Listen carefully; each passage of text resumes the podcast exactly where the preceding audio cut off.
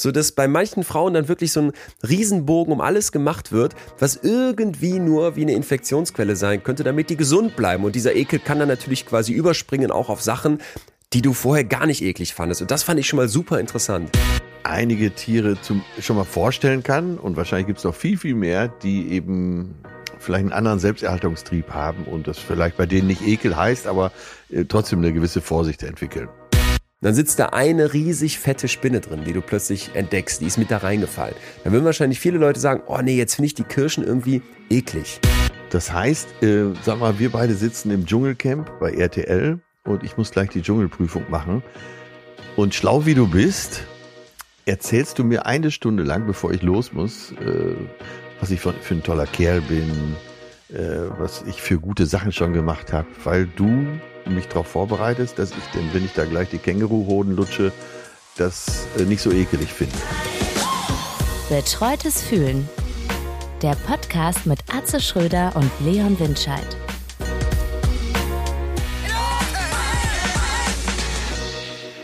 Leon, ich grüße Atze. dich an einem sonnigen Hallo. sogenannten Hallo. Vatertag, was ja eigentlich Christi Himmelfahrt ist. Ja, bin gerade an se- sechs saufenden Hamburger Vätern vorbei, die im Café saßen und hatte so, ich habe so gedacht, äh, ist das wieder so ein Männer-Frauen-Ding, dass die Väter am Vatertag saufen dürfen und die Mutter muss in der Küche stehen am Muttertag und sich selber den Kuchen backen, aber ähm, so weit ging es gar nicht. Ich habe eine Aversion gegen solche Tage so ein bisschen. Ja, zu Recht. Erstmal, Also- äh, man, man weiß auch gar nicht, wie das Vater da reinkommt. Äh, Nee, nee. Im Osten unserer jungen Republik heißt das ja auch äh, Männertag oder Herrentag. Mhm. Herrentag klingt auch schon wieder nach so nach, äh, sag mal, Herrengedeck, Pilz mit dem Cognac. Aber Muttertag letztendlich auch. Ne? Ich habe beim Muttertag habe ich auch immer so ein Bild, wie du das schon gerade angerissen hast. Äh, Frau, Küche, Schürze, äh, Spießbraten. War doch jetzt irgendwie hat sich doch einer der, die eine der CDU-Spitzen tierisch aufgeregt. Ich glaube, der, wie heißt er noch, von der Kuban, von der jungen, von der jungen Union ehemals, jetzt glaube ich nicht mehr, Ja. dass irgendwie ein Kindergarten gesagt hat, wir machen jetzt keine Muttertagsgeschenke oder wenn, dann machen wir es mal anders, um Ja. so klassische Geschlechterrollen aufzubrechen. Ist auf 180 gewesen und eine Instagram-Seite, die ich sehr schätze, Queer vom BR, ähm, mit einem E, nicht Queer, also ich hoffe, ich spreche es richtig aus, die sagten dann direkt, die hatten so ein Meme dann mit ihm gemacht, wo er dann so Blumen in, im Arm hält und die der Mutter hinreicht zum Muttertag. Aber bei der Mütterrente, da sieht er keinen Verhandlungsspielraum. da ist er dann raus. Und da war ich dann sehr froh, dass Mutter Winscheid zum Muttertag gesagt hat, bitte ruft nicht mehr an. Ich finde den Tag Quatsch und doof. Ja. Und mein Vater, der weiß, der nicht mal sicher weiß, wann wir Geburtstag haben, den brauche ich, glaube ich, heute auch nicht anzurufen. Ja, vor allen Dingen, äh, wenn eben heute der Vatertag ein, ist ja eigentlich ein christliches Fest, also Christi Himmelfahrt. Äh, eh schon eine dubiose Vorstellung, aber okay. Äh, jetzt weiß ich, ich bin nicht so bibelfest, aber ich kann mich nicht dran erinnern, dass Jesus und seine elf Follower da irgendwie mit dem Bollerwagen losgezogen werden. Ne? Oder? Das wäre geil. So. Saufender. Oh, oh Gott, da muss ich dir was erzählen. Ach du Scheiße, ich muss dir was erzählen. Aber das erzähle ich dir gleich. Ja. Apropos Jesus. Ja. Äh, nee, ich, äh, Erstmal, was ist denn dein Gefühl heute? Wir sind falsch, wir sind, wir sind voreilig gestartet. Ich muss doch an so einem heiligen Tag erstmal wissen, wie sich mein lieber Atze fühlt. äh, Hunger. Ich habe Hunger. Ja. Spät gefrühstückt, dann haben wir gesagt, dann werden wir nach der Aufnahme mit Leon erst äh, Mittag essen und es wird so, wir haben es jetzt 14 Uhr, das wird also 16, 16.30 sein. Dein Gefühl ist Hunger, ich fühle mich satt. Ich habe zwei Kügelchen Eis gerade hier in Hamburg-Eppendorf gekauft für, also wir haben vier insgesamt geholt und es hat 7,90 Euro gekostet. Das das find Paris Hamburgs, Das finde Eppendorf. ich teuer. Ja. Das ist also da, oh, naja, okay, ansonsten mein Gefühl ist also satt und ähm, ich bin Ausgenommen. sehr gut drauf. Ich bin sehr gut drauf und jetzt kann ich das auch mit Jesus erzählen, denn ich war an einem Ort, äh, halte ich fest, wo ich dachte, ich komme nie wieder hin und bevor ich dir sage, welcher Ort das war, da war ein großes Gemälde an der Wand mit Jesus und seinen Jüngern beim letzten Abendmahl. Und während Jesus so, ich sag mal, gebieterisch die Hände in, ins, ins Publikum ausstreckt, wird einer seiner Jünger ähm, anal von einem anderen Jünger, also sie haben Analsex, während dieser Jünger wiederum mit seinem Glied dann in eine Frau eindringt. Und so war diese ganze Szene aufgebaut. Also äh, alle nackt, Ja. es ging völlig eskaliert. Und jetzt musst du raten, wo ich war. Also das äh, Hieronymus äh, Bosch war es ja wahrscheinlich, War, äh, warst du noch, in welcher Stadt warst du? Nee, nee, es war, es war äh, modern, also gemalt von irgendwie einem, Ah, okay. einem Sprayer. Also- ja. In Berlin, in Berlin. Okay, das kann jetzt die äh, neue äh, Nationalgalerie gewesen sein. Nein, nein, kein, kein richtiger, kein äh, Kunsttempel im Sinne von. Es kann Museum. auch äh, irgendwo da äh, hackische Höfe äh, auf dem Straßenstrich gewesen sein. Ich hab's in den KitKat Club geschafft. Nee. Da, warte, äh, jetzt brauchen wir Musik. Wir brauchen Musik in Produktion. Wir brauchen Musik und zwar äh, Cancan. Ich bitte ja, diese ja, Musik. Ja, ja, die werden wir einspielen. Leon, Leon, Leon, Leon, Kit, Kit, Leon, so eine Kit, Kit, eine ganz schäbige Art. Ich habe es nicht natürlich nicht am Türsteher vorbei geschafft, sondern ich habe mit der ähm, großartigen Annie O, das ist ihr DJ-Name, äh, dort drehen dürfen und ähm, ja, bin quasi über ZDF-Umwege da reingesneakt. Warst du außerhalb der Betriebszeiten da? Außerhalb der Betriebszeiten, Oh aber entsprechend durfte ich mir quasi alles angucken. Und ich hatte so ein bisschen das Gefühl. Jetzt brauchen wir dieses Geräusch, wie die Wette verloren wird. So bei Wetten.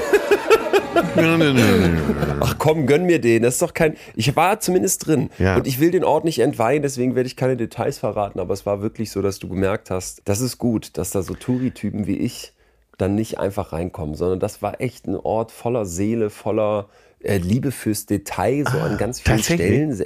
Ja, wirklich tatsächlich. Also ich habe ja selber viele Partys in Clubs gemacht und auch entsprechend viel Clubs dekoriert mit Luftballons und wir haben immer früher so aus Dachlatten richtige Landschaften zum jeweiligen ähm, Eventthema gebaut, also von Mondlandschaft über irgendwie so einen Wald mit, mit Füchsen und immer mit Beamern dann auf diese Bäume was geplottet mit so Stoff drauf. Also richtig viel Mühe uns gegeben und das war dort äh, Next Level. Also auf so ein Niveau haben wir es nie gebracht. Wirklich in jeder Ecke, wo du, es war ja dann auch Licht an, es war hell, aber in jeder Ecke, wo du so dachtest, wenn jetzt hier eine dunkle Party wäre, spürtest du, dass, dass das mit Liebe betrieben wird. Und das hat mich echt, also das sehen zu können, hat mich total gefreut.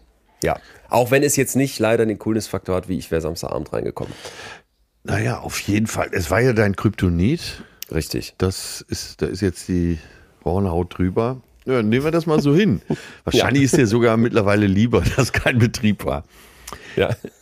Ich weiß nicht, aber es es, es viele, gab, war ja ein Sehnsuchtsort für dich. Es war ein Sehnsuchtsort und es gab viele solcher Sexecken, ähm, wo, wo es gab zum Beispiel, das verrate ich doch, auch so einen gynäkologischen Stuhl. Auf den habe ich mich dann draufgesetzt und in dem Moment, wo ich mich draufgesetzt habe, habe ich gedacht, oh, oh, oh, oh. Ähm, wir reden ja heute über ein Thema, wo das eigentlich ganz schön zu passt. Da waren an vielen Stellen. so, dass ich- Vorsicht. Also die Vorstellung, in so einem Club jetzt Sex zu haben, während andere da sind, das ist, das finde ich schwierig. Ja. Auf mehrerlei Ebenen, auch, auch wenn man jetzt da ganz privat und anonym und intim wäre, ähm, na, so alles anfangen. Ich weiß es nicht, wie siehst du das? Könntest du das? Nee, nein, nein, nein, nein. Das ist so, Nein. Äh, nein, nein. Ich, äh, da bin ich. Das habe ich ja auf der Bühne letztes Jahr in der Halle Münsterland schon gesagt. Das, äh, da bin ich einfach kein Typ für. Ich, manchmal bewundere ich Leute, die das können, Ja. aber ich bin da kein Typ für. Bei mir ist Sex immer eine Sache zwischen zwei Individuen. Ja. Aber das könnte man mir auch schon fast wieder vorwerfen in der heutigen Zeit. Ach, Ich bin bereit für Kritik, aber das ändert nichts daran. bleiben wir fern von allen Wir, wir kommen ja gleich sicher noch drauf. Ne? Aber Richtig, richtig. Ach Mensch, du, du erlebst doch was, ey, während ich, äh, wo war ich denn? Achso, ich war bei Nightwash äh, in Köln, dann so ein bisschen geschrieben im Savoy. Da waren dann die ganzen Tänzer und Tänzerinnen morgens immer beim Frühstück von Let's Let's Dance. Dance und dann kam sie Darf man das irgendwann rein. verraten? Also ich Ja. jetzt, ja. Das weiß eigentlich jeder. Und äh, da Okay. war der Teufel los. Äh, Claudia Roth war übrigens auch da. Unsere Ja, die habe ich letztens da auch getroffen und Mozzi Mabuse auch. Ja. Sehr nett im Übrigen, ja. Ja, Emozi ist äh, großartig. Also selten einen Menschen gesehen, der eine noch positivere Ausstrahlung haben könnte wie Mozi Ja. Mabuse. Also Vor allem, die kam rein und hatte so den ganzen Raum im Griff. Ja, und alle ja, ihre ja. Tanzkandidaten und Kandidatinnen saßen an den Tischen verteilt und die hatte direkt zu jedem so einen Draht und sagte Hallo und die waren zum Teil mit Familie da. Ja, ja. Dann haben wir noch kurz sehr nett gesprochen und ähm, ich dachte so, die ist wirklich, ja, die hat einen Vibe. Das, das gibt ja, so Menschen, die kommen in einen. Raum und nehmen diesen Raum mit so einer Aura ein. Ich habe das manchmal bei diesen ey, absoluten... das müssen wir untersuchen. Äh, Das müssen wir untersuchen. Ich hatte das manchmal bei diesen Spitzenforschern. Bei mir ähm, in, in, in der Show erzähle ich von Lisa Feldman Barrett. Das ist so meine, Ja, ja. meine Beyoncé, meins, meine Starforscherin. Und ich Ja, weiß noch, als ich meinen Laptop aufgeklappt habe und das Zoom-Meeting mit der begann, die war nicht mal im Raum, sondern durch die, durch die langen Glasfaserkabel des Atlantiks von, ich weiß nicht, ich glaube, sie sitzt in Harvard oder New York, ähm, bis zu mir hier nach Münster. Hat die, hat die Hat eine Weisheit und abgeholt? eine Aura, das ist Wahnsinn. Und Mozzi hatte das auch. Ja. Ja, ich war mal Okay, du mit, warst da und Mo- hast da- Mozzi im Quiz-Team. Äh, das hat mich auch noch tagelang begeistert. Und das sind so Menschen, die einfach, das ist beneidenswert, ne, wenn man so Ja. eine Ausstrahlung hat. Wahnsinn. Äh, ja, dass man wie ich da tagelang gar nicht drüber wegkommt. Herrlich. Ähm, ja, sowas ähnliches hatte ich eben am Telefon, allerdings genau in die andere Richtung. Aber ich habe einfach Tränen gelacht. Ich habe minutenlang Tränen gelacht. Und das, äh, so einen abgewichsten Hund wie mich ist das ja schon mal klasse. Weil, ähm, Was, bin, was, was ist passiert? ich, wir sind Freitag, Samstag sind wir in Berlin. Samstag hat Thomas Hermanns Geburtstag und feiert den groß, einen runden Geburtstag. Und dann äh, Der vom, vom Quatsch Comedy Club. vom Quatsch Comedy Club, der Moderator und Initiator und Impresario. Äh, mein Mitgesellschafter sozusagen. Oder ich bin sein Mitgesellschafter beim Quatsch Comedy Club. Auf jeden Fall hat er Geburtstag. Äh, Ach, also- Moment, wie, warte ganz kurz. Du bist, das ist eine Firma und da bist du daran beteiligt. Genau. Ach, das wusste ich nicht. Äh, ja, das wissen viele nicht, aber ich habe da auch nie ein Geheimnis rausgemacht. Aber letztendlich spielt es überhaupt keine Rolle. Es war Ja, jetzt, okay. äh, sagen wir mal, kein Investment, mit dem ich gerne angeben möchte. also rein, Echt? rein kaufmännisch ähm, eine Katastrophe, aber kulturell natürlich. Wollte ich gerade, ich hatte, ich wollte gerade sagen, es ist nicht um, so meins die Comedy, aber es weiß ja, aber ähm, Ach, du da kennst ich das ja Gefühl, das ist für, für die Bühne doch echt eine Institution. Quatsch Comedy Club. Ja, gibt's ist auch eine Institution. Und, es gibt Ja. auch viele Filialen in Düsseldorf, in Stuttgart Ja. und so weiter. Jetzt in Hamburg auch gerade neu, seit letzter Woche wieder.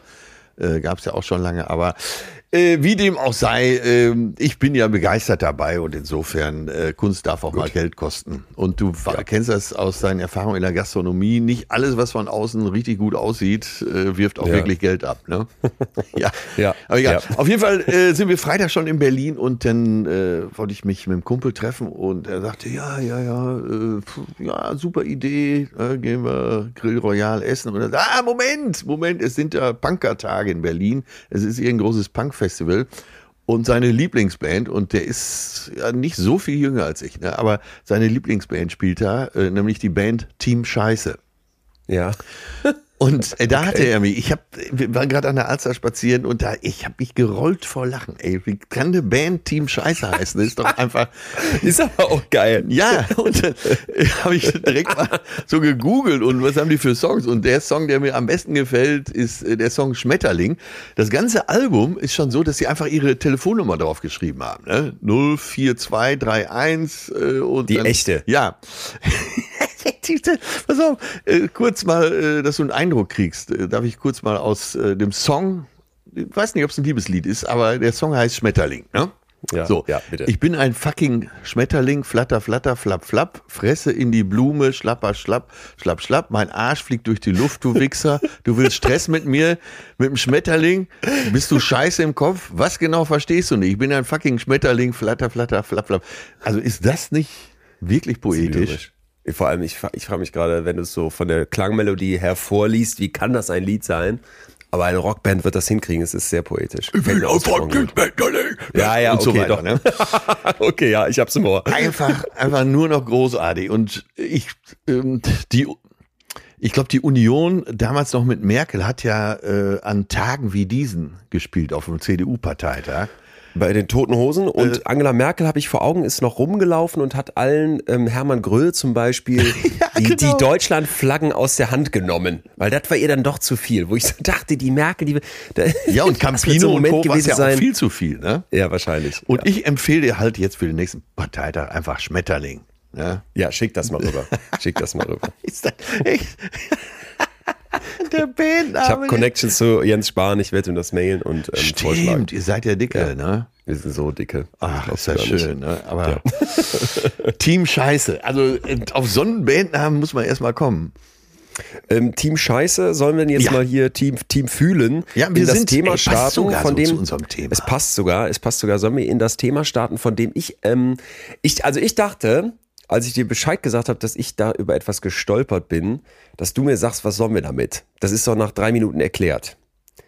Ähm, Ging es dir so oder war nee, es? Nee, nee, nee. Ah, okay. Ich, ich okay. habe äh, mir schon gedacht, dass das sehr vielfältig ist und äh, habe mich tatsächlich mal hingesetzt und so aufgeschrieben, was mir dazu einfällt. Und es war ja doch eine Menge. Und da geht es eben von Sachen, die einem sofort einfallen, wie äh, irgendwelche Exkremente, die unerwartet auftauchen oder Ja. Ja. äh, man muss sich übergeben und so weiter. Gehen wir sicher gleich noch etwas ähm, tiefer rein, im wahrsten Sinne des Wortes. Dann habe ich meine tja, Aversion, eine meiner großen Aversionen. Ich habe nicht so viele, aber das ist, glaube ich, die größte. Das ist nämlich äh, Trypophobie, die Angst vor Löchern.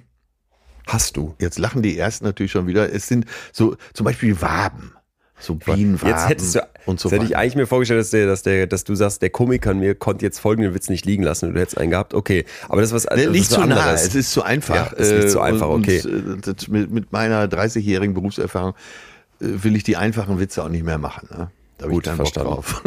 Ja. Also stellt euch so Bienenwaben vor oder vielleicht das Innere einer Sonnenblume und da gibt's ja noch alles Mögliche, Schwämme und so weiter. Diese Anordnung, teilweise auch gleichmäßige Anordnung von Löchern, die lässt mich wirklich erschaudern. Echt? Okay, Ja. das fühle ich.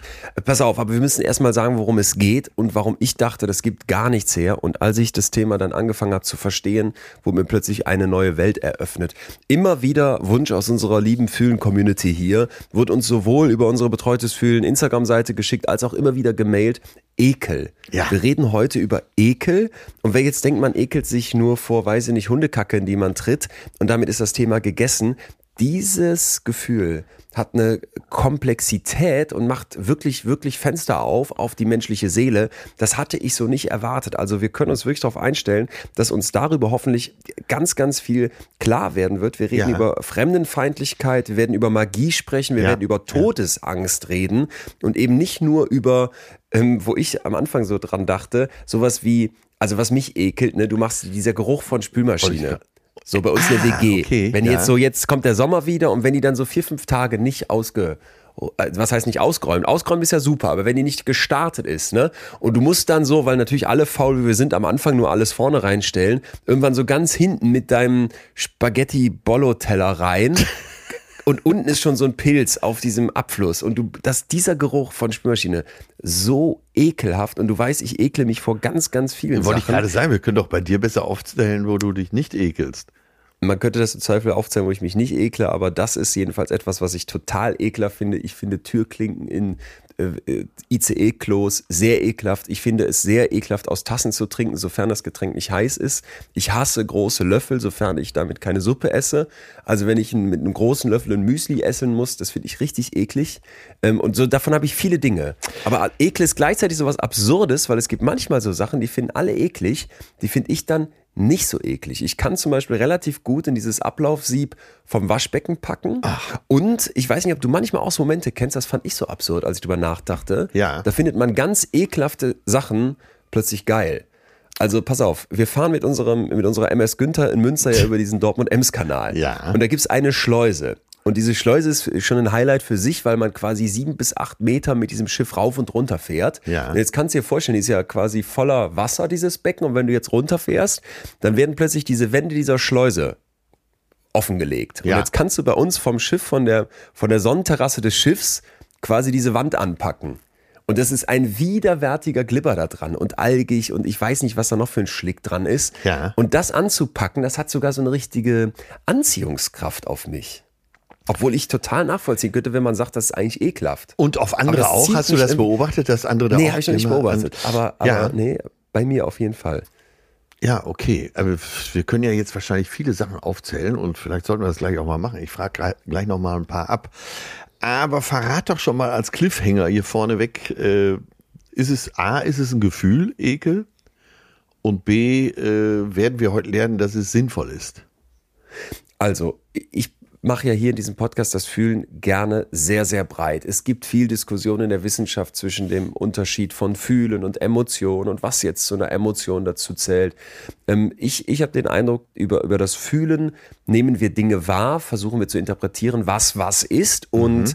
deswegen ist für mich Ekel als etwas, was ja auch eine ganz starke Reaktion in uns auslösen kann, ja. etwas, was natürlich zum Fühlen gehört. Und wir haben hier, und das äh, ist deswegen ein schöner Punkt, um vielleicht auch mal reinzugehen, was soll das mit dem Ekel? Warum haben wir den überhaupt?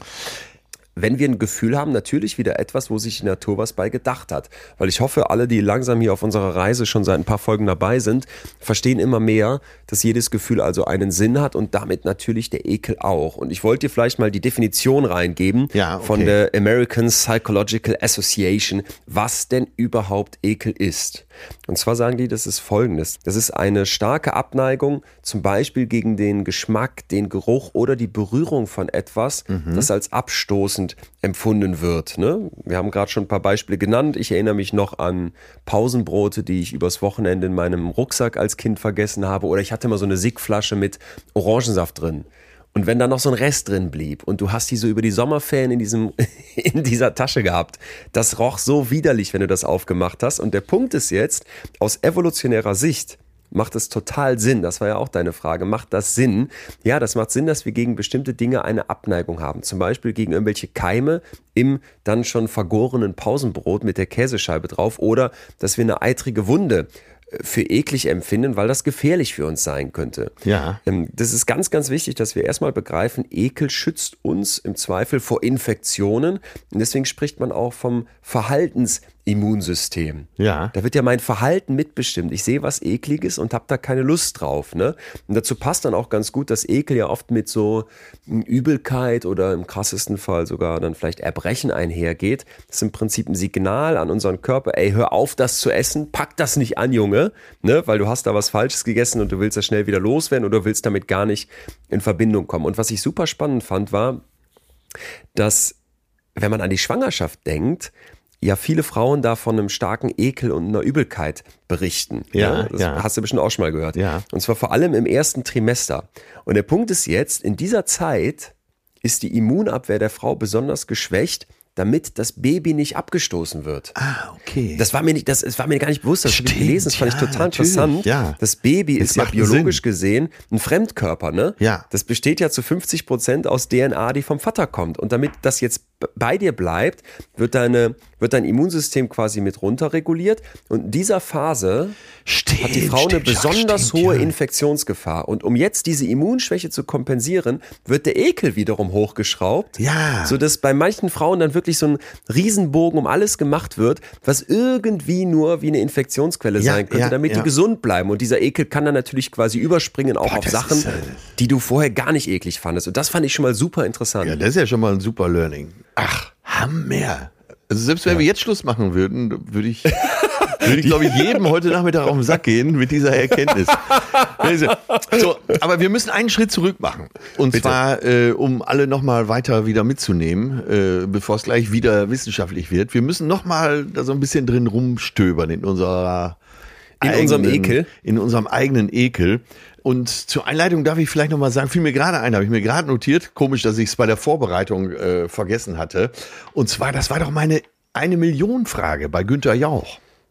Ne? War, warte mal, warte mal, du, warte mal, warte mal, du hast eine Millionenfrage bei mir auch gespielt gehabt? Ja, sicher. Äh, ja, das wusste ich nicht. Ich habe die halbe Million, äh, hatte ich sicher und dann ging es um die Ach, eine wo Million. Wo du das sagst, wo du das sagst. Ja, sicher. Stimmt. Ach krass, okay. Hä, shit, wieso hast du, jetzt warte, okay. Hallo, das, Herr Kollege. Können wir bitte die Werbemillionärmusik einspielen? Jetzt bin ich ja so, was das ja total geil. Genau, hallo, Herr Kollege, dann ähm, bitte auf. nicht, nicht verraten, ich will quissen. Sag, die, sag bitte die Frage. Ja, natürlich. Pass auf, wir okay, stellen geil. uns einfach jetzt vor, äh, ja. äh, Jauch ruft bei dir an, weil ich habe dich als meinen Experten angegeben. Ja? ja, und darf ich noch eine Bitte sagen, Atze, das habe ich ihn ja damals auch gebeten. Sag mir noch nicht die Antwortmöglichkeiten, okay. damit ich die Distraktoren nicht habe, sondern erstmal nur die Frage, bitte. Also ich bin jetzt erstmal bin ich Jauch und dann bin ich ja. äh, wieder ich, ne? Günther Jauch hier. Mach du bitte. Nein, du musst dich melden mit. Achso, ja. Winscheid? Äh, hallo, Herr Winscheid. Ja, Günther Jauch hier. Ich habe damit gerechnet, dass Sie sich mit Dr. Winscheid melden. Du hast schon ein, darf ich eine Korrektur anmerken?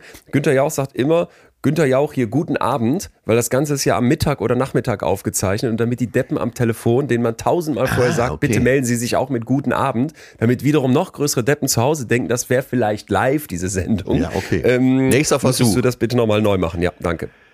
Ja, hallo, wer ist da? Winscheid. Ja, guten Abend, Günther Jauch hier. Ach, guten Abend, Herr Jauch. Herr Windscheid, äh, wir haben hier Ihren Freund Atze Schröder sitzen. äh, Ja. Sehr nett übrigens, wahnsinnig nett, ganz Oh, belesen auch, ne? ja, und gut aussehend. Und schön. Und äh, jetzt halten Sie sich fest, der ist jetzt gerade schon bei der eine Million Frage oh no. und oh, hat noch no. keinen ja. Joker benutzt. Ja. So, und äh, ja, dann übergebe ich mal eben. Ja, Mensch, Leon, äh, Atze hier. Pass auf, Leon. Ähm, wie ist der medizinische Fachausdruck, der Fachterminus für eine Lebensmittelaversion? Ist das A? Warte, warte. Jetzt wolltest du doch noch nichts. Eine Lebensmittelaversion. Ja, okay, ich habe keine Ahnung. Bitte die Antwortmöglichkeiten. Scheiße. Ist es A, Brokkoli-Ekel, B, Pilzaversion, C, Rahmeffekt und D, Sauce-Bernays-Syndrom? Also Brokkoli, Pilz, Rahm oder Sauce Bernays? Schnell jetzt. Sind das die. Ja, scheiße. Ich, Atze, ich kann. Ich, es tut mir leid, ich kann dir nicht helfen. Ich es klack. Tja. Jetzt noch ein Fehler, den du da Tja, sorry, Herr aber darf, ich Schröder, da, das darf ich ja eine kurze. Manöverkritik? Ja, sorry, aber darf ich eine Manöverkritik? Du kannst doch den Telefonjoker nicht begrüßen. Ich habe mit meinen Telefonjoker damals noch geübt, dass ich gar nichts sage, außer direkt die.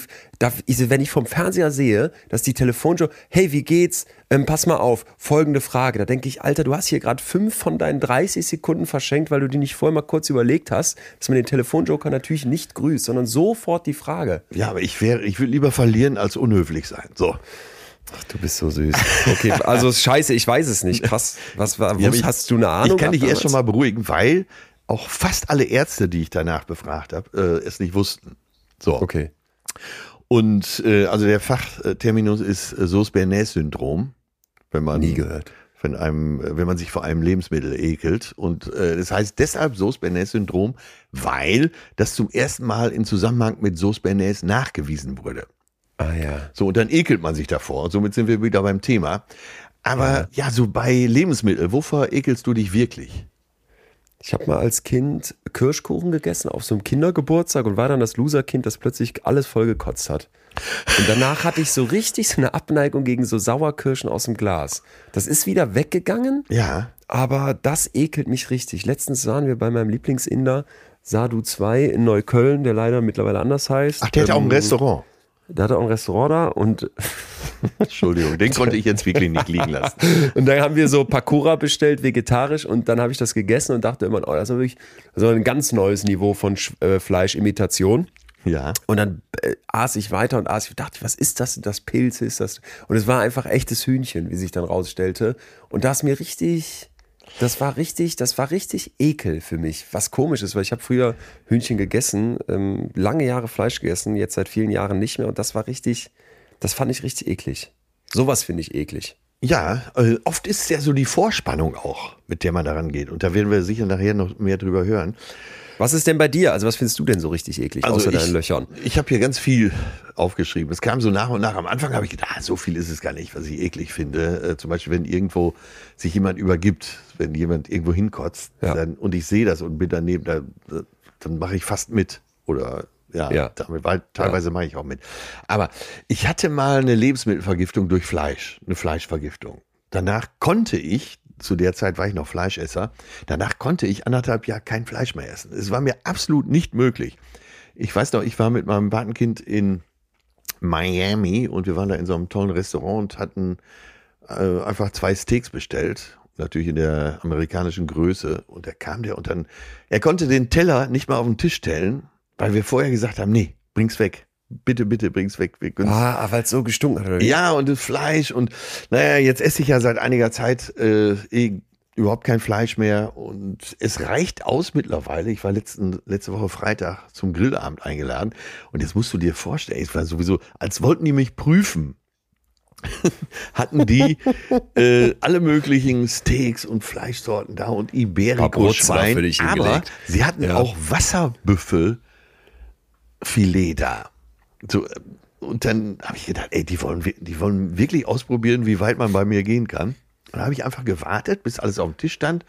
Und äh, bevor sie dann angefangen sind zu essen, habe ich gesagt, ihr wisst schon, dass ihr Leichenteile esst. Ne? Sehr, sehr nett, sehr sympathisch. So, und äh, da kannst du mal sehen, wie so der Hinweis darauf bei einigen dann auch, äh, und einigen war dann wirklich so ein bisschen äh, schlecht und die haben es dann auch nicht gegessen. Also gerade von dem Wasserbüffel blieb nachher noch viel über. Und da kostet so ein Kilo, glaube ich, 200 Euro. Das ist ein super schöner Punkt, weil das macht uns jetzt wieder die Psychologie auf. Ja. Es gibt eine Forscherin aus dem Bereich Ekel, die sagt, Ekel ist ein Instinkt, den wir lernen müssen. Ah, okay. Und das ist komisch. Ja. Weil bei Instinkten wird man ja jetzt sagen, ne? Das wäre nämlich die Frage man, jetzt auch gewesen. Ja. Dass man instinktiv keine Schmerzen haben möchte. Klar. Dass man instinktiv etwas eklig findet, das mir schadet. Wie zum Beispiel irgendwelche Keime Logisch, macht doch total Sinn. Aber die sagt, Vorsicht, der Ekel ist total irrational. Und das, ich dachte jetzt gerade, als du das mit dem Fleisch gebracht hast, es geht mir ähnlich. Und ich will das immer gerne dazu sagen, weil mir das echt wichtig ist, ähm, dass ich so denke, der erhobene Zeigefinger, was, was die nicht Fleisch, was die Fleischesser angeht, der ist mir total fern, weil ich ja, halt weiß, ja, ich will auch wie lange ich Fleisch gegessen habe. Ich will genau, keinen missionieren. Wie, wie, wie, wie geil ich das fand, Salami-Pizza oder Thunfisch Pizza mit Zwiebeln. So, Hammer, habe ich mir so viel reingezogen, bis es dann aber wirklich irgendwann so ein Ekel wurde jetzt. Und wenn ich mir jetzt äh, vorstelle, man würde mal so einen Fleischesser wiederum fragen, ey, du findest Fleisch gar nicht eklig, Leon schon, dann wird er eine Erklärung haben, wieso, aber wenn du ihn fragen würdest, ja, wie wär's denn mit Hundefleisch, dann wird er wahrscheinlich sagen, bah, total eklig. Wieso? Und da gibt's eine ganze Reihe von Beispielen. Ja, ja. Also ah, ich, okay. ich, nee, ich trinke aus einem Glas Wasser und trinke logischerweise die Spucke in meinem Mund mit. Ja. Kein Problem. Ich nehme dasselbe Glas Wasser, rotze rein und trinke dann die Spucke mit. Irgendwie eklig. Es geht noch weiter, das fand ich auch so einen schönen Gedanken. Es ist krass, wie der Ekel quasi überspringt. Stell dir mal so einen Korb vor mit Kirschen, den du gesammelt hast am Baum. Und dann sitzt da eine riesig fette Spinne drin, die du plötzlich ja. entdeckst. Die ist mit da reingefallen. Dann würden wahrscheinlich viele Leute sagen, oh nee, jetzt finde ich die Kirschen irgendwie eklig. Andersrum, wenn du einen ganzen Korb voller Spinnen hättest und legst da eine Kirsche rein, hätte die Kirsche keine Chance, die ganzen Spinnen irgendwie lecker zu machen oder appetitlich. Das heißt, es gibt in unserem Kopf etwas, das hatten wir schon mal bei der Angstfolge. Das nennen wir Negativitätsfehler. Das Negative, und der Ekel ist ja etwas, ist ja eine negative Emotion, das ist viel, viel stärker als das Positive. In unserem Kopf so gepolt. Wir achten viel mehr auf das Negative und ja. trotzdem ist es bei dem Ekel so, dass es jetzt nicht pauschal einfach zu sagen wäre, alle haben genau von den gleichen Dingen, empfinden einen Ekel vor den gleichen Dingen, sondern das kann man uns auch antrainieren, das kann man uns beibringen. Und ich habe mir vielleicht selber oder die Gesellschaft mir oder meine Eltern irgendwann beigebracht, dass ich jetzt Hühnchenfleisch total eklig finde, was ich früher überhaupt nicht eklig fand, sondern sogar richtig, richtig lecker. Und das finde ich erstmal einen spannenden Aspekt, wenn man sich fragt, wovor ekeln wir uns eigentlich? Und es das möchte ich hier kurz anbringen, weil wir dazu später kommen werden. Wir reden jetzt gerade so, finde ich, über die Sachen, die einem so ein bisschen, na, die liegen so auf der Hand und das ja, gucken wir uns ja. jetzt auch noch genauer an, weil da steckt was sehr, sehr Spannendes gleich noch drin. Aber wir müssen ja auf jeden Fall auch noch über so Punkte reden wie, man kann sich ja auch vor Verhaltensweisen ekeln. Und ich möchte das mit Vorsicht sagen, aber man kann sich ja auch vor Menschen ekeln. Ja, ich ja. ekle mich ein Stück weit vor einem Neonazi. Wichtiger Punkt. Weißt du, ja. was ich meine? Ja, ja. Und äh, darüber reden wir gleich noch. Aber erstmal ein Experiment, was mich total. Ja, äh, lass mich ähm, äh, noch mal eben anfügen. Bitte, äh, das ist bitte, ja, bitte. und das äh, habe ich mir fast, fast als letztes aufgeschrieben. Äh, und ich weiß gar nicht warum, weil das liegt so nahe. Es gibt eine Show oder mehrere Shows wahrscheinlich mittlerweile, aber es gibt ja eine sehr erfolgreiche Show, die genau mit diesem Ekel auch spielt nämlich die ähm, Dschungelshow hier. Ich bin ein Star, hol mich Dschungelcamp, ja. Da gibt's die ja. Dschungelprüfung. Ja, stimmt. So, und äh, da wird ja vor einem Millionenpublikum eben mhm. genau mit diesem Gefühl gespielt. Also, dass Leute zu Hause auf dem Sofa sitzen, sich entweder gar nicht ekeln oder sagen, boah, ich kann da nicht mal hingucken. Ich gehöre zur B-Gruppe. Also, selbst wenn ich gar kein Geld mehr hätte, könnte ich da nicht mitmachen, weil allein diese Vorstellung, da auch irgendwo, irgendwo in so ein, das müsste gar nicht ein Stück Haut reinzubeißen, ist mir einfach. Oh, ich, ich, ja. Ne? Und ja. jetzt habe ich das schon ja. das harmloseste genommen, was mir einfiel. Ne? Ich habe, äh, es gab mal eine Show im Fernsehen, da wurde, äh, es war keine Studie, es war einfach nur so ein, so ein Versuch, ohne wahrscheinlich jetzt großen Nachweis, aber da wurde äh, geschaut. Die eine Gruppe hatte auf dem Frühstückstisch Orangensaft in einer ganz normalen Flasche stehen. Alle begeistert zugegriffen, hm, lecker, frischer mhm, Orangensaft. Mhm. Die andere Gruppe hatte den gleichen Orangensaft in einer gespülten neuen Urinflasche stehen. Also aus dem Krankenhaus. Aus dem Krankenhaus. Ja, bah, okay. Und das wurde gemieden. Geil. Verrückt, oder? Und das ist ja, Ja, nur, nur, äh, wie die Sinne angesprochen sind in dem Moment. Ja, da- da- das ist super schön, dass du den Orangensaft äh, zufällig hast, weil das bringt mich zu der Studie, die ich dir erzählen wollte und die zeigt uns wieder etwas. Also pass auf, ähm, das passt perfekt zu dem, was du gesagt hast. Das Experiment ging ein bisschen anders. Stell dir bitte vor, ich mache eine neue Packung Plastikbecher auf, ne? Und ich stelle jetzt zwei hin, einen Becher A, einen Becher B. Ja. Jetzt mache ich eine frische Flasche O-Saft auf und schütte in beide Becher Orangensaft. Ja. So, und jetzt sollst du aus beiden Bechern einen Schluck trinken. Easy. Als nächstes hole ich auf so einem kleinen Silbertablett so eine ekelhafte Kakerlake. Die ist aber tot Ja. und die ist sterilisiert und ich kann dir das auch alles ganz klar sagen und vielleicht sogar mit irgendwelchen statistischen Werten beweisen. Die ist überhaupt nicht gefährlich für dich. Und die tunke ich jetzt mal kurz in den Becher B mit dem Orangensaft Ja. und nehme die sofort wieder raus. Ja, ja. Aus welchem Becher willst du jetzt lieber einen Schluck trinken? Ja, das äh, ist wahrscheinlich klar. Das ist ein Experiment von Paul Rosen.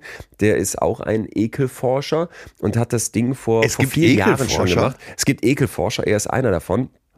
Und der hat jetzt ganz eindeutig finden können, keiner hat Bock, diesen Kakerlakensaft zu trinken. Keiner hat Bock auf Becher B. Also der kurze Kontakt mit dieser Kakerlake, der hat quasi ausgereicht, um diesen Saft zu ruinieren. Ja. Das ist einerseits irgendwie vorhersehbar und andererseits ist es ja irrational, weil ich habe dir gesagt, ey, das ist völlig ungefährlich und das macht nichts und trotzdem hat sich diese Kakerlake auf den Saft übertragen. Das passt schön zu deiner Flasche, der Urinflasche. Die ist völlig sauber, das ist überhaupt kein Problem. Vielleicht war die sogar fabrikneu, da Ja. war nie Pisse drin. Und trotzdem überträgt sich etwas von dieser Flasche auf den O-Saft. Und dafür gibt es einen Begriff, und zwar Sympathetic Magic. Und damit ist nicht die sympathische Magie gemeint, sondern die sympathetische Magie. Das bedeutet so viel wie, dass da eine geheimnisvolle Wirkung ausgeübt wird. Ja. Klingt jetzt wieder ein bisschen sperrig, aber gemeint ist im Prinzip. Nein, aber wenn man das jetzt mal eben als Frage Ja. stellt äh, und man will eine Studie dazu durchführen, äh, also ich baue dir gerade die Rampe, ist das doch super geeignet. Äh, Also genau deshalb hast du es ja auch gebracht. Entschuldigung, dass ich dich da unterbrochen habe, aber ich glaube, uns allen muss noch mal klar sein, äh, wie, wie klein dieser Unterschied ja nur ist. Genau, genau. Der Unterschied ist klein und der ist eigentlich rein objektiv auch gar nicht da. Aber diese sympathetische Magie, also dieses eine Verbindung herstellen zwischen dieser Flasche, ich nehme jetzt deine Urinflasche, die finde ich fast noch schöner als die Kakerlake, und dem Orangensaft da drin, das bleibt da. Das bleibt da, auch wenn das physisch eigentlich gar nicht gerechtfertigt ist, weil Ja. diese Urinflasche hat nichts direkt mit Urin zu tun und damit auch nicht mit meinem Saft. Also das Motto ist einmal in Kontakt, immer in Kontakt. Einmal die Kakerlake da drin gewesen, Ja. ist das jetzt magisch auf den Orangensaft übergegangen. Und das Schöne dabei finde ich, es gibt noch weitere so Beispiele. Stell dir vor, du, dir ist richtig kalt und ich komme jetzt und sage, pass mal auf, ich habe hier einen Pulli, den kannst du anziehen. Gibt nur ein Problem, das ist der Pullover von Adolf Hitler. So, wahrscheinlich der Mensch, wo man sich am, mit am meisten vor ekelt, wo man sich wirklich fragt, Ja. wie kann man so widerliches Verhalten an den Tag legen? Äh, du, und jetzt kannst du diesen Pulli anziehen, ne? Ja. So, wenn ich dir jetzt gesagt hätte, das ist der Pulli von, weiß ich nicht, irgendwem anders, dann würdest du ihn einfach anziehen und weil dir ist ja richtig kalt, aber in dem Moment hättest du quasi so eine Art, selbst wenn der, wir könnten ihn auch waschen, selbst dann hätten wir diese magische Übertragung, dass ich etwas eklig finde. Ja. Ne? Und der Punkt ist dabei, Das ist wirklich ein macht auch- Mysterium erstmal. ja, ist erstmal ein Mysterium, aber vielleicht ein kleines Zwischenfazit. Aus meiner Sicht macht das doch durchaus Sinn, wenn irgendwas mal mit was Ekligem in Kontakt war. Dann ist dieser Ekel so tief in uns verankert, dass ich mich davor schützen möchte. Und das macht ja schon Sinn, ne? wenn irgendwann mal irgendwas mit was Ekligem in der Ja. Vergangenheit, in unserer Vergangenheit, als noch nicht alles so steril und sauber war wie heute, wie in Kontakt war, dann haben unsere Vorfahren vielleicht doppelt und dreifach aufgepasst und hatten darauf keinen Bock. Deswegen so stark der Ekel. Ich halte also fest, Ekel hat evolutionär absolut eine sinnvolle Bedeutung. Genau, also das würde ich sagen, äh, können wir so unterschreiben. Spannend ist jetzt, dass wir, das habe ich ja schon am Anfang angekündigt, dann noch viel, viel mehr drin haben. Also, dass uns der Ekel noch viel mehr über uns Menschen verrät. Und da gehen wir mal direkt in die nächste Studie. Ja. Die ist von Jamie Goldenberg, einer Psychologieprofessorin aus den USA, die ein Paper rausgebracht hat, das heißt I am not an animal. Ich bin kein Tier. So, und dafür hat die zwei verschiedene Experimente durchgeführt. Und zwar mit in dem ersten Fall 77 Psychologiestudis Du ahnst schon, das ist eine methodische Schwäche, wenn ich Leute nur aus einer Art von ähm, Studiengang zum Beispiel rausrekrutiere. Das wird leider sehr oft in der psychologischen Forschung gemacht, weil die Psychologiestudis, die stehen wiederum den Psychologieprofessorinnen zur Verfügung. Alles klar, dann werden die ranzitiert. So, und jetzt hat man diese Studenten und Studentinnen rangeholt und dann mussten die jetzt quasi sich mit ihrem eigenen Tod konfrontieren. Ja. Ja, also man hat die mit so Fragen konfrontiert. Wenn du an deinen eigenen Tod denkst, welche Emotionen kommen in dir hoch? Oder schreib mal so genau wie möglich auf, was passieren wird, wenn du stirbst. Das ist etwas, wo man sich vorstellen kann, das hat man im Alltag nicht so im Kopf, das versucht man wegzuschieben, aber das sind ja schon Fragen, die wir uns alle mal immer wieder stellen. Und das war jetzt die eine Hälfte der Versuchsperson. Die andere Hälfte wurde davon verschont und musste das nur so ein paar Fragen beantworten zum Thema Fernsehgucken. Ja, ja. ja. Wir haben also die Experimentalgruppe mit den Todesfragen und wir haben die Kontrollgruppe mit dem Fernsehgucken. Und jetzt wurde im Anschluss die Ekelsensitivität gemessen. Also wie eklig findest du bestimmte Sachen? Zum Ja, Beispiel irgendwas aus dem Bereich Essen, Hygiene, äh, Sex, Tiere. Ne? Ich musste sagen, wie eklig finde ich das? Also zum Beispiel sowas wie, unter bestimmten Bedingungen würde ich Affenfleisch probieren. Ja. Da würde man jetzt sagen, wenn man, wenn man besonders ekelsensibel ist, nee, will ich nicht. Ne? Und das Interessante ist, pass auf, was glaubst du, wer ist sensibler für Ekel? Die Gruppe, die mit dem Tod konfrontiert wurde oder die Kontrollgruppe, die nur irgendwelche Fragen zum Fernsehen beantworten musste? Naja, jetzt hast du mir den Teppich schon so hingelegt. Ist, ich glaube tatsächlich dann die Fernsehgruppe, wenn du schon so fragst. Ich, normalerweise hätte ich äh, die Todesgruppe genommen. Okay, hättest du auch tun sollen, weil tatsächlich die Gruppe, die mit dem Tod konfrontiert wurde, ist sensibler für den Ekel. Okay. Zwar nicht in allen Bereichen, ne? bei Sex und Hygiene, da war es nicht signifikant, aber so grundsätzlich gab es diesen Trend. Und die Erklärung? Die, pass auf, die Erklärung kommt gleich. Die Erklärung kommt gleich und die ist echt, echt spannend. Aber erstmal grundsätzlich so diese Idee, die Leute, die mit ihrem Tod konfrontiert wurden, gehen steiler auf Sachen, vor denen man sich theoretisch ekeln kann. Ja. Okay, bevor ich dir jetzt die Lösung dazu sage, gibt es noch den zweiten Teil vom Experiment, diesmal mit einer anderen Gruppe. Und da wurde wieder die eine Hälfte mit dem eigenen Tod konfrontiert, die andere Hälfte musste was zum Thema Zahnschmerzen beantworten. Ja. Das ist zumindest auch unangenehm, ne? Ja. Und dann im nächsten Schritt lesen alle einen kurzen Text. Und zwar zur Ähnlichkeit zwischen Mensch und Tier. Ja. So, und darin hieß es dann zum Beispiel, die Kluft zwischen Mensch und Tier ist nicht so groß, wie die meisten denken.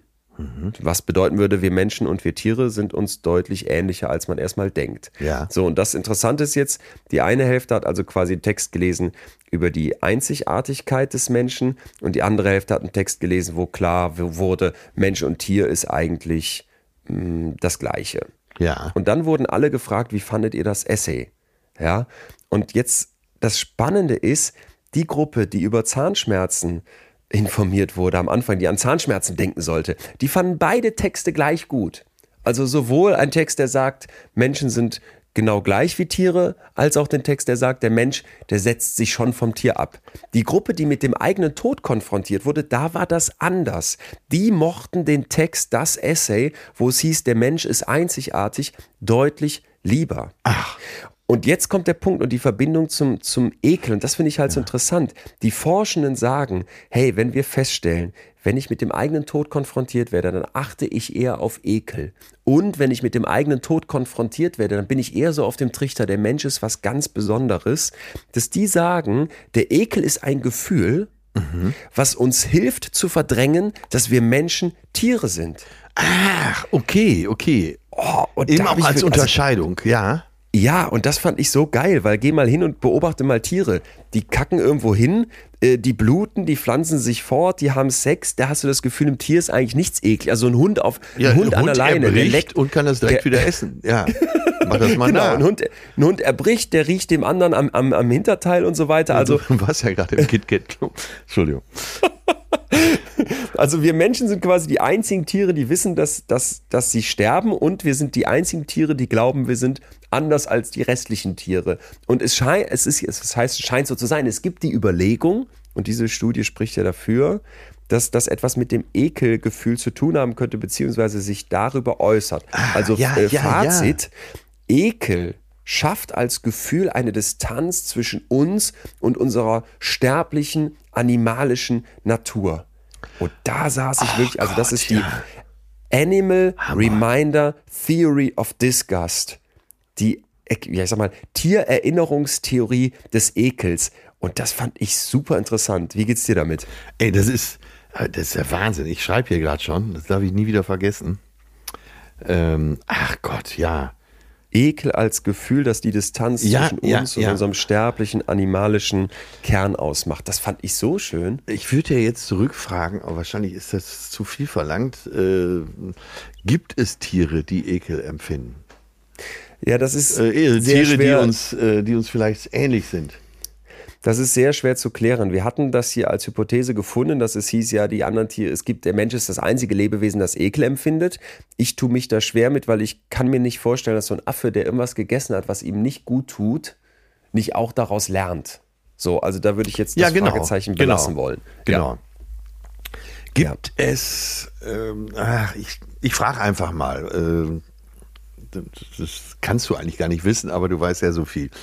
Gibt es eine ungefähre Einschätzung, zum Beispiel Gorillas, auf welchem Level die sind, verglichen mit uns Menschen von ihrer, von ihrem Bewusstsein, von ihrer Intelligenz?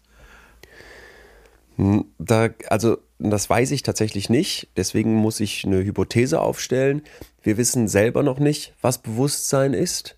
Mhm. Und ich tue mich sehr schwer damit zu sagen. Es gibt ja so Aussagen, äh, äh, wo es dann heißt, ja, die sind so auf dem Bewusstsein eines Dreijährigen zum Beispiel. Ja, das, da wird es dann ganz schwierig, weil Ja, was ist jetzt ja. das Bewusstsein eines Dreijährigen? Aber ich tue mich ganz, ganz schwer, Mhm. anderen Lebewesen, vor allem so einem, einem offensichtlich komplex lebenden Lebewesen wie einem Gorilla, sowas abzusprechen. Es gibt dann sowas wie Theory of Mind. Hab ich verstanden, dass es mich gibt, dass ich über mich nachdenken kann? Da gibt es Untersuchungen mit Kleinkindern. Ich war letztens an am, ich meine, am Leibniz-Institut und da hatten wir, da durfte ich so ein Experiment mitmachen. Da kannst du dann zeigen, dass kleine Kinder, wenn du denen vor einem Spiegel einen Punkt auf die Stirn machst mit Farbe, ohne dass die das merken, dass die da berührt wurden. Weil man macht das so sehr unauffällig mit so einem Taschentuch und tut so, als hätte man, müsste man denen was an der Nase wegmachen und dann macht man den schnell so einen kleinen Farbklecks auf die Stirn. In einem gewissen Alter checken die das nicht. Also wenn die noch sehr, sehr jung sind, checken die nicht, dass wenn sie dann vor den Spiegel gesetzt werden, die fassen sich nicht an die Stirn und denken, hä, ich habe hier einen Punkt an der Stirn. Ah, okay. Mhm. Weil die noch nicht verstanden haben, hey, das bin ich. Ne? Das gibt's aber mit Tieren, ich meine, es wären Delfine, ich glaube auch Krähen, wo man ähnliche Experimente machen kann, wo man sieht, die reagieren dann auf sich mit diesem Punkt im Spiegel. So nach dem Motto, die haben verstanden, ey, der Punkt ist bei mir an der Stirn. Und nochmal, wo, wo ich mich echt schwer tue, ist also Tieren Dinge abzusprechen, weil ich habe so dieses Gefühl, die Arroganz des Menschen gegenüber anderen Lebewesen, die ist so erbärmlich hoch und die ist Ja, eigentlich ja. an so vielen Stellen schon so falsch gewesen, dann einfach zu sagen, dieses Lebewesen hat kein Bewusstsein oder nur das Bewusstsein von einem Dreijährigen. Also das finde ich fast noch die, die traurigste Aussage, weil damit würde ich ja jetzt etwas über den Dreijährigen abwertend sagen und über dieses andere Lebewesen und so ein Ranking aufmachen. Es gibt sogar Leute, die vertreten die Meinung, dass etwas wie ein gibt so ganz, ganz, ganz simple Bakterien. Die haben nur so ganz, Ja, die sind ganz ja. simpel aufgebaut, aber die schwimmen trotzdem in Richtung von Zucker. Wenn du denen so Glucose in so ein Wasser gibst, dann Ja, schwimmen die ja. trotzdem, wollen die dahin. Und dann kann man sagen, ja, das ist doch eine Art von Ja, die Ausgang Wille. Ja. Vielleicht sind die bewusst. Die Ausgangsfrage war ja auch die, äh, ob's, äh, ob bei Tieren irgendwo Ekel schon mal festgestellt wurde. Und äh, so sind wir ja jetzt auch drauf gekommen, dass man sich einige Tiere zum, schon mal vorstellen kann. Und wahrscheinlich gibt es noch viel, viel mehr, die eben vielleicht einen anderen Selbsterhaltungstrieb haben und das vielleicht Ja. bei denen nicht Ekel heißt, aber äh, trotzdem eine gewisse Vorsicht entwickeln. Ja, das könnte ich mir auch vorstellen. Ne? Dass eben dies, äh, dieser äh, Container mit dem verdorbenen Fleisch nur in der ersten Generation, äh, du hattest ja mal dieses Beispiel von den Gorillas, wo die größten und stärksten sich als erstes mit dem Essen versorgt hatten, äh, auch, eben Ja, auch mit verdorbenem Fleisch und dadurch Ja. eben die Ja. nicht so starken doch über, eher überlebt haben als die Alpha-Männchen. Ne? Ja. Ich glaube, es waren Paviane, die auf so einer Müllkippe eine Kuh gefressen hatten mit Tuberkulose drin. Ja. Und es waren nur die Assi-Männchen, die die gefressen hatten, weil die sind immer losgezogen zu diesem Müllhaufen und haben sich da gekloppt und gegen die anderen Tiere durchgesetzt und dann sind die alle gestorben. Ja, ja, genau. Somit Klar. wären wir wieder beim Vatertag. Nein, aber äh, war die nächste Generation denn schlauer bei denen? Ja, ist eine gute Frage. Du kannst ja nicht alles schmecken oder riechen. Ne? Man könnte ja jetzt auch sagen, der Mensch hätte irgendwann gelernt, kein verdorbenes Fleisch zu essen. Atze Schröder hat uns ja bewiesen, selbst nach vielen, vielen Generationen Menschheit kann es passieren, dass man diesen Fehler nochmal macht. Ja. So, Ja, ja. Okay. tue ich mich schwer. Ähm, ja, Ja, okay. Ich habe es nicht rausgeschmeckt. Bitteschön. nicht dein Fehler. Ich möchte mit dir weitergehen. Ähm, Wir hatten jetzt diesen Punkt also, dass Ekel so, so, eine, so, so eine größere Dimension aufmacht und jetzt geht es plötzlich schon um Todesangst und den Unterschied zwischen Mensch und Tier, den wir so gerne in unserem Kopf haben wollen, Ja. wo Ekel eine Rolle spielt. Es wird aus meiner Sicht noch interessanter, wenn wir jetzt, das haben wir am Anfang kurz gesagt, mal das Thema aufgreifen, dass wir uns ja auch vor menschlichem Verhalten vor fehlender Moral ekeln können. Hast du, also kennst du das, dass du so richtig denkst, boah, diese Person hat sich eklig verhalten, also dass einen so richtig schaudert. Ja, total. Es gibt äh, Situationen, da muss ich nur Filme darüber sehen. Zum Beispiel, ähm, wenn in Filmen so Folterszenen dargestellt werden. Ja. Ne, dann, äh, dann ekelt's mich richtig vor diesem Typen, der das machen kann. Ne? Und äh, es gibt ja, es gibt ja auch so, äh, zum Beispiel bei, wenn ich über die Vergewaltiger lese, Ja. da denke ich, das Ja. kennst du sicher auch, ne, wo du denkst, ey, wie, wie kannst du nur daran äh, auch noch Spaß empfinden? Weil alles an dieser Aktion ekelt mich. Ne? So, also das ist ja dieses Typ, ein asoziales Verhalten im eigentlichen Sinne, oder? Ich denke bei Hitler oder überhaupt den Nazi, also für mich Auschwitz. Ja, genau, oder das war genau. Menschen gemacht, Ja. Menschen machen ein Konzentrationslager, in dem sie quasi fabrikartig andere Menschen umbringen auf diese Weise. Das, das widert mich an. Selbst wenn du es im Film siehst, zum Beispiel Selbst wenn du es im Film äh, siehst. Schindlers Liste, habe ich ein paar Mal gesehen und immer genau, wenn, wenn das so auftaucht, also diese, diese Menschen, die das durchgeführt haben, dargestellt werden. Und du weißt ja eigentlich, dass es ein Film ist, aber der wird mir richtig schlecht genau. vor deren Verhalten. Total, total. Und das ist halt ein Punkt, den, den Das haben die Nazis ja auch benutzt. Ne? Die haben ja, Ja. Äh, zum Beispiel auch äh, Juden als Ratten und Ungeziefer bezeichnet. Oder nehmen wir mal in Afrika, in Ruanda, der Völkermord in Ruanda. Das wurde ja teilweise auch übers, übers Radio gemacht. Ne? Die Hutus haben die Tutsis als Kakerlaken verunglimpft. Ne? Mhm, Das, das ist etwas, was äh, unglaublich verbreitet ist und wir werden gleich auch erkennen, ja. wieso das vielleicht sogar Sinn macht. Also ich glaube, dieses, dass irgendwie Fremdenfeindlichkeit und solche Ideologien ganz oft solche Ekel- und Infektionsanalogien haben Ja, ja. und sich selber als rein und sauber und die, die tolle Rasse beschreiben. Genau, das genau, Gibt's ja auch genau. Bei, das gibt's auch bei Hitler, ne? Der hat immer wieder dieses, der Jude als Parasit, als Schmarotzer, als Bacillus benutzt und dieses auch dieses, ähm, dass man die Linken als Zecken bezeichnet zum Beispiel. Ja. Ne? Äh, Ich glaube, dieses Entmenschlichen über Ekel, das ist etwas, was das finde ich, finde ich total interessant. Das ist etwas, was ja, glaube ich, sich an sich an vielen Stellen, was an vielen Stellen ausgenutzt wird. Ich gehe jetzt sogar noch weiter, aber äh, von mir aus sagt weiter, Weichei zu mir, aber ist mir scheißegal. Ähm, das ist der Grund, warum ich nicht ins Fußballstadion gehe. Ich habe ja durchaus äh, einige Freunde, die auch ähm, zumindest aktive Fußballer waren in der Bundesliga. Und mir wird richtig schlecht, wenn ich dann diese, diese Gesänge höre, weil du gerade äh, Zecken sagtest. Ne, wo so die andere Mannschaft wird so total verunglimpft und die gehen ja teilweise so weit, das ist, das ist echt ekelig und ich muss dann reingehen. Ne? Ich muss von der Tribüne runter und muss irgendwo anders hingehen, weil mir wird schlecht, wenn ich äh, sowas mitkriege.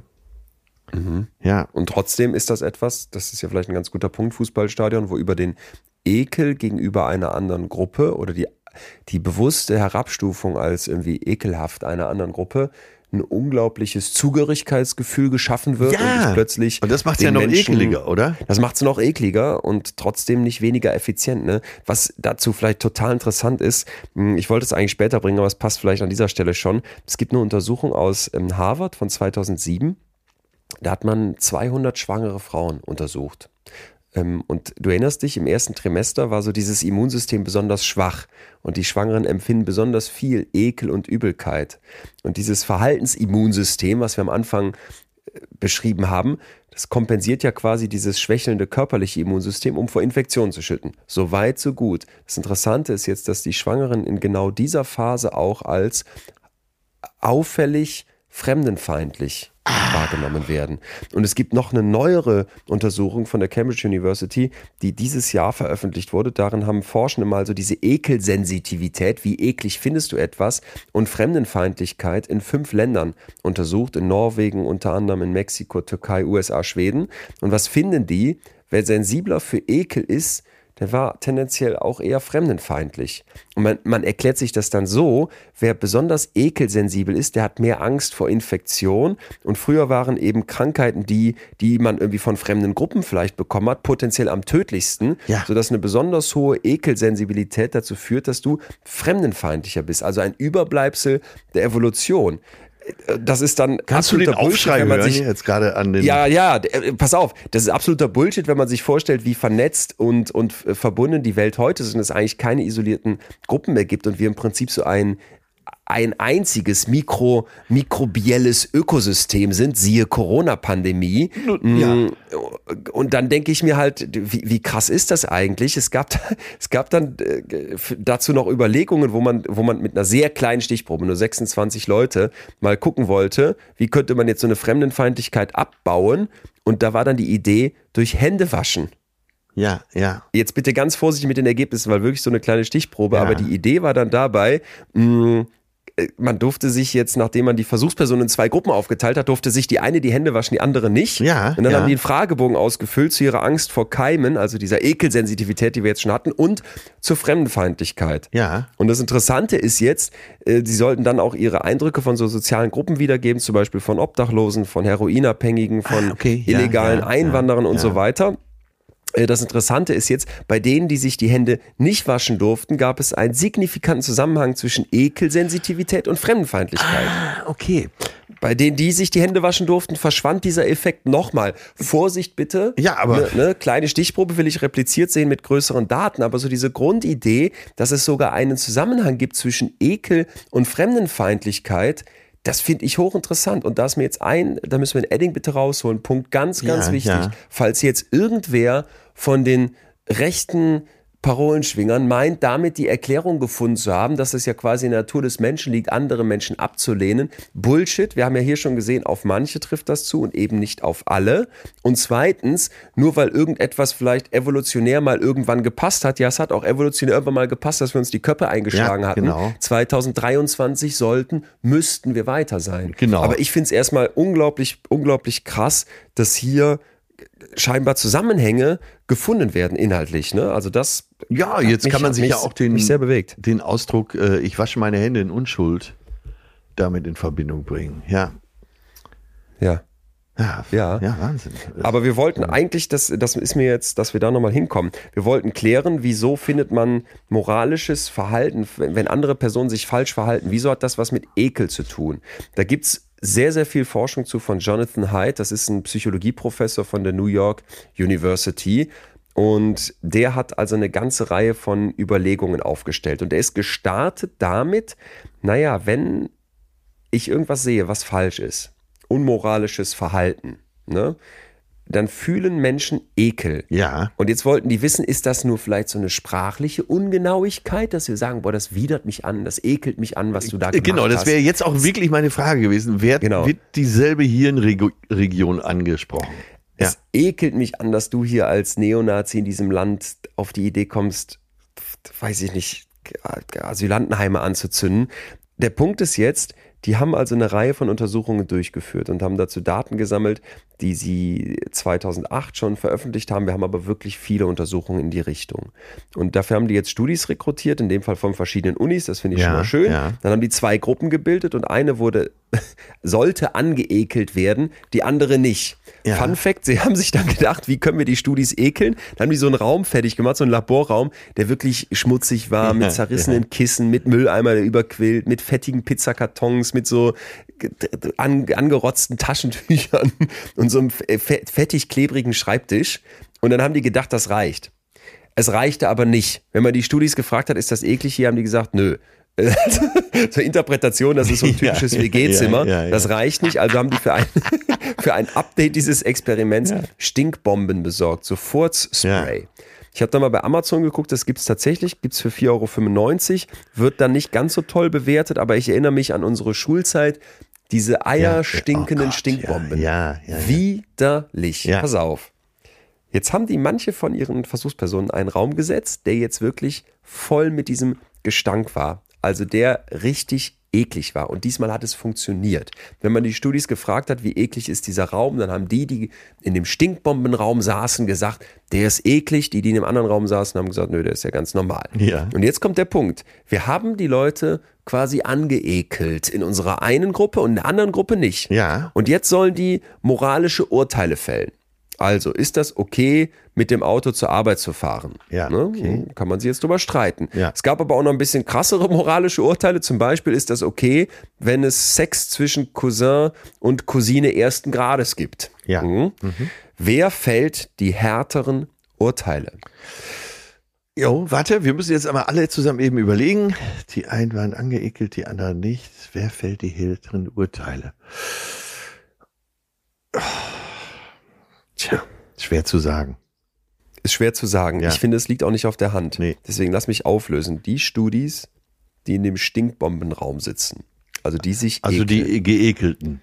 die Geekelten, die fällen härtere, schärfere moralische Urteile. Weil die sagen sie also im Schnitt- das eben spüren. Oder Ja, also- in, in deren Gehirn muss ja irgendwas passiert sein, oder? Ja, das, warte kurz, bevor wir darauf kommen. Und da müssen wir zusammen ein bisschen interpretieren, weil so ganz so einfach kann man das nicht sagen. Ja. Es gab 2012 das Ganze nochmal umgedreht, in Plus One erschienen. Da hat man ähm, Studis einen Text ge gegeben über unmoralisches Verhalten. Das war die eine Gruppe. Also die haben sowas gelesen wie Laden, da wird was im Laden geklaut. Ja, ne? Das ist ja. falsches Verhalten. Eine andere Gruppe hat einen neutralen Text bekommen. Da ging es irgendwie darum, was man im Studium für ein Fach wählt. So ein ganz unverfängliches Thema. Und der Punkt ist jetzt, noch eine weitere Gruppe hat dann einen Text bekommen, in dem sich jemand so richtig tugendhaft, richtig toll verhalten hat. Also irgendwie ein großzügiges Geschenk an eine Familie in Not gemacht hat. Ja. Haben also drei Gruppen und nachdem die jetzt alle diese Texte gelesen haben, bekommen die was zu trinken. Und zwar verdünntes blaues Gatorade. Ja. Gatorade kennst du, also Ja, so wie ja, Powerade. ja. Kennst du dieses, ja, ne? Ähm, also das ist so eine Art ISO-Getränk, ne? Was, was irgendwie relativ neutral ist, jetzt verdünnt mit Wasser, kann man sich aber auch vorstellen, wird es irgendwie vielleicht ein bisschen eklig. Und die Versuchspersonen sollten jetzt bewerten, wie lecker sie das finden. Auf einer Skala von sehr eklig bis sehr lecker. Das Interessante ist jetzt, jetzt die Studis, die einen Text über Ladendiebstahl und Bestechung gelesen haben, die fanden das Getränk am ekelhaftesten.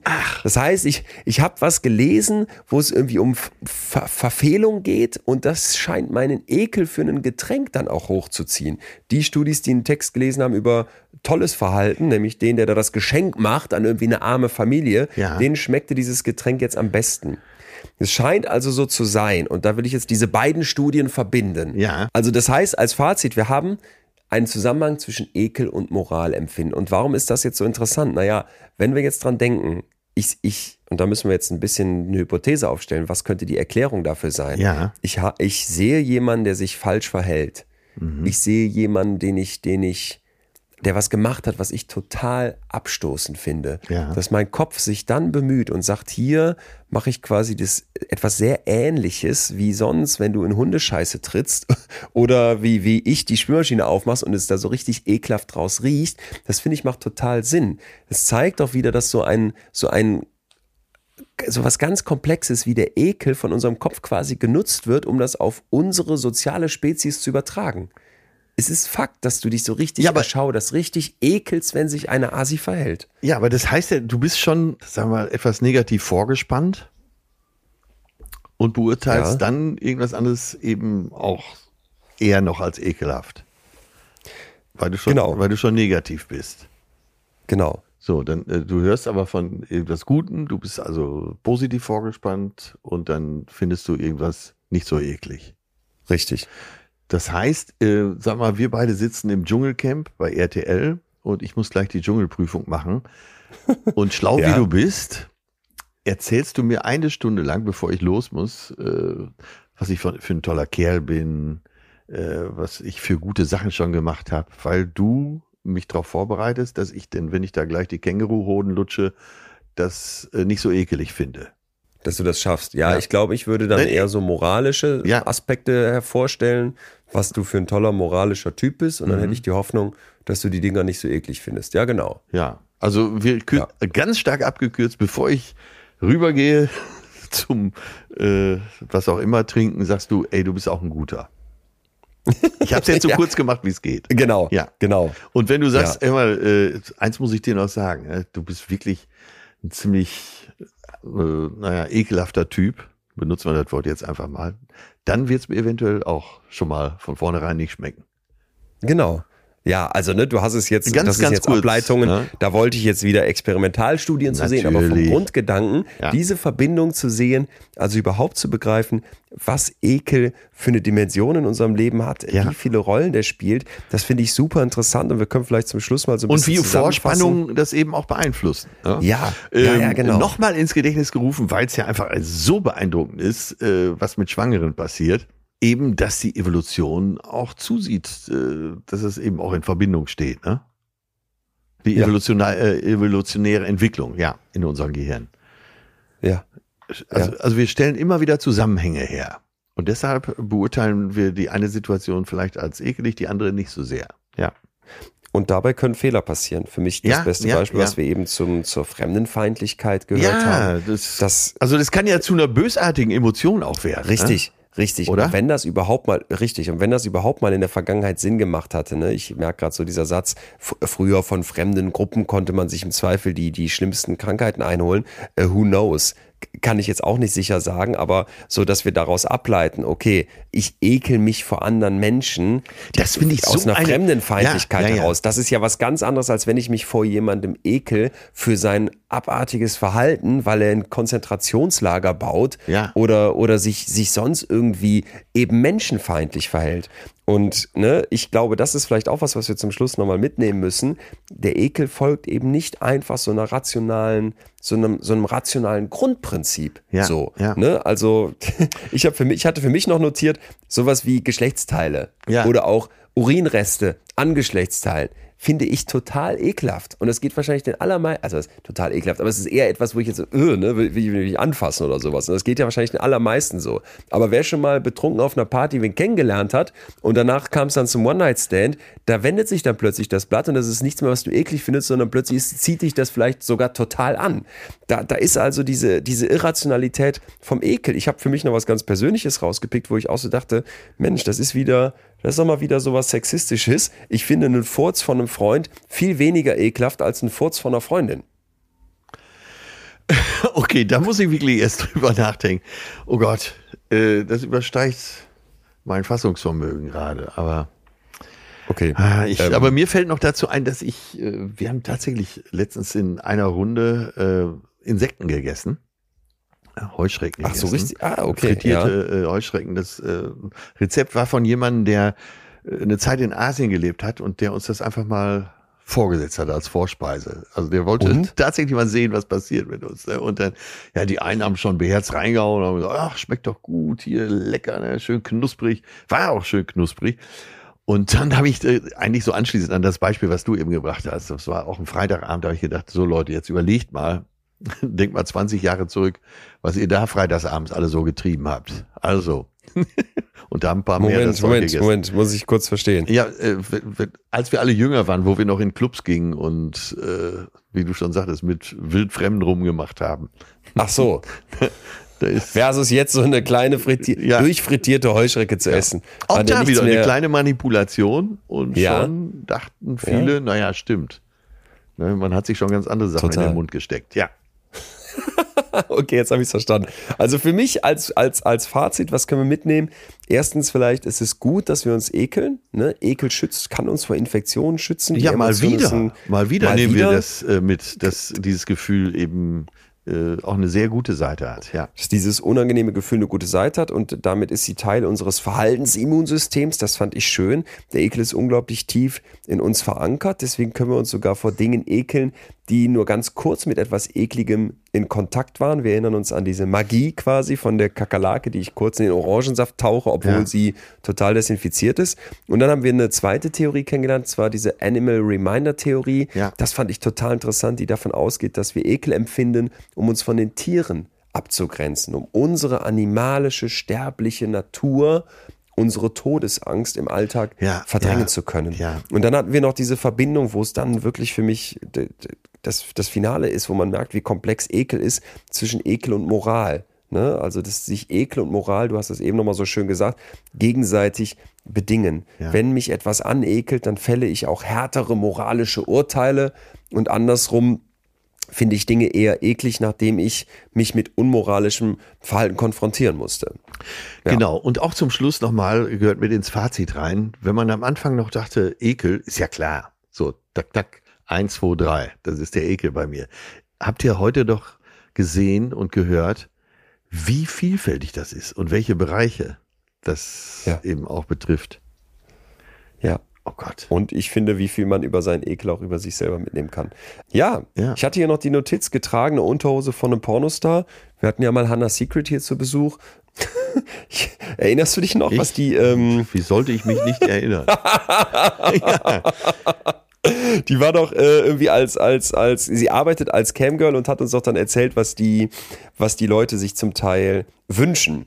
Ja. Mit, ich habe also ich Atze, sag ich, war das haben wir es also das war die Folge äh, so wirkt Porno im Kopf, wer noch mal reinhören möchte aus dem Juni 2021, ich habe gerade mal geguckt und die hat uns doch erzählt, wie dass da irgendwelche Leute sich dann wünschen, dass man auf einen auf so ein kleines Tellerchen macht und das dann isst.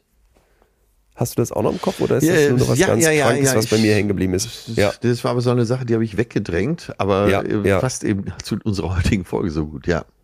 Ja, Ja. und ich hatte im Nahrahmen der Recherche damals noch gesehen, dass nämlich, ich meine, es wäre Hannah Secret gewesen oder auf jeden Fall eine von ihren Kolleginnen, ähm, getragene Unterwäsche für 80 Euro auf der Webseite verkauft. Und da habe ich auch so gedacht, wenn du irgendwie so getragene Unterwäsche finden würdest, findest du eigentlich total eklig. Aber scheinbar gibt es ja Leute, die kaufen sich die für 80 Euro. Und ich wette, auch diese Leute würden eigentlich getragene Unterwäsche im Zweifel eklig finden. Aber irgendwie hat da dann der Ekel plötzlich, der setzt nicht nur aus, sondern der schlägt sogar um in Verlangen. Und das finde ich einfach, das hatte ich mir hier noch hingeschrieben, weil mir klar geworden ist bei diesem Thema Ekel, wie formbar und wie irrational unsere Gefühle von außen oft wirken. Und erst wenn wir genauer hingucken, ergeben sich da plötzlich Sinnhaftigkeiten, auch wenn wir längst noch nicht alle verstehen. Und das gilt auch beim Ekel.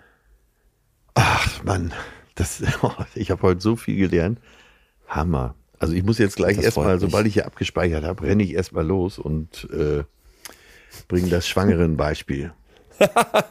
Okay, dann äh, grüß die Schwangeren lieb von mir. Er, ermahne sie, dass man am Anfang durch, die, durch das heruntergesetzte Immunsystem scheinbar mehr zur Fremdenfeindlichkeit neigt, was nie die Antwort sein kann. Und ähm, abgesehen davon wünsche ich dir dann jetzt gleich ein gutes Mittagessen, oder?